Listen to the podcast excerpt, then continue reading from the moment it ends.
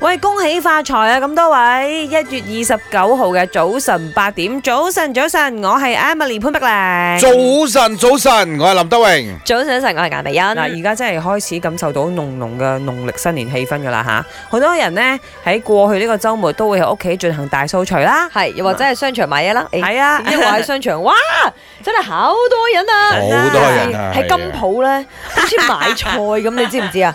圍住晒個櫃台咧，睇唔到啲金㗎，又我就話睇到行人㗎情咋唔， 好啊，大家又哇買好金開心啊！真係啊！行情唔好去 睇個人嘅啫。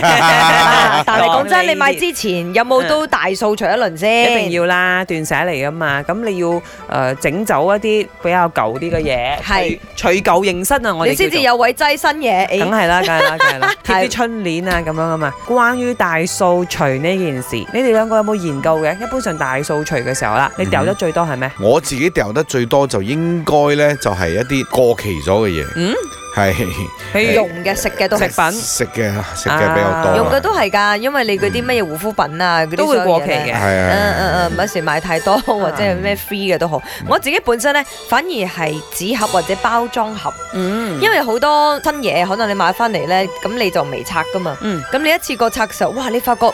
哇！原來嗰啲包裝嘅紙盒咧，真係好多嘅，有其實出邊嘅 plastic 到入邊嘅紙同盒。埋好唔環保啊！即係而家有係啲所謂嘅所謂名牌啲少少或者貴啲少少嘅嘢呢，佢哋嘅 packing 呢係做得好誇張㗎，啊啊啊係咪先？做係得啊，好大個誒，同埋個 quality 好好。有時候你網購咧，即係喺淘寶咁樣咧，你翻嚟嗰啲包裝都係好誇張嘅。嗯當時會諗啦，其實又唔需要嘅。嗯，就是其實我只是想想要那個物品不了。誒當然佢啊盡量保護好個物品喺運輸過程中冇問題係啦。係咁但係係所以依家其實都興嗰啲叫做簡約設計㗎啦。嗯哼。啊，以我 Alright，自己啦嚇，係啊掉得最多㗎啦大家都可以分類攞去環保㗎，其實都啱啱啱，我都係咁。我掉得最多嘅係白色嘅衫，嗯因為我好中意白色衫嘅，大家都知啦。嗯嗯但係咯，白色嘅衫你着耐咗，的而且確係會比較容易黃啊，或者有污跡啊，諸如此類。呢、嗯個時候你攞去再循環呢，即係你你送俾人又唔啱哼，喎。等眼啲同你講啊，啊點啊？如果係黃咗嘅啊白衫咧，啊係可以洗乾淨嘅。但係有時候係真係太多黃色嘅跡啦。你加啲醋啊，加啲咩啊，咁梳打咁係咩樣啊，係 O。K O K，又唔需要攞去環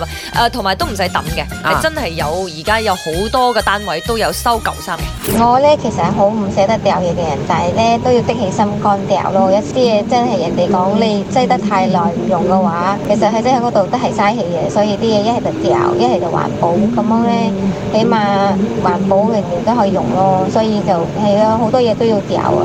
尤其是雪櫃肯定多啦，嗰啲成日人哋俾開啲食物啊，或者係啲朱古力啊啲嘢，一食過一期又唔記得咗食喎。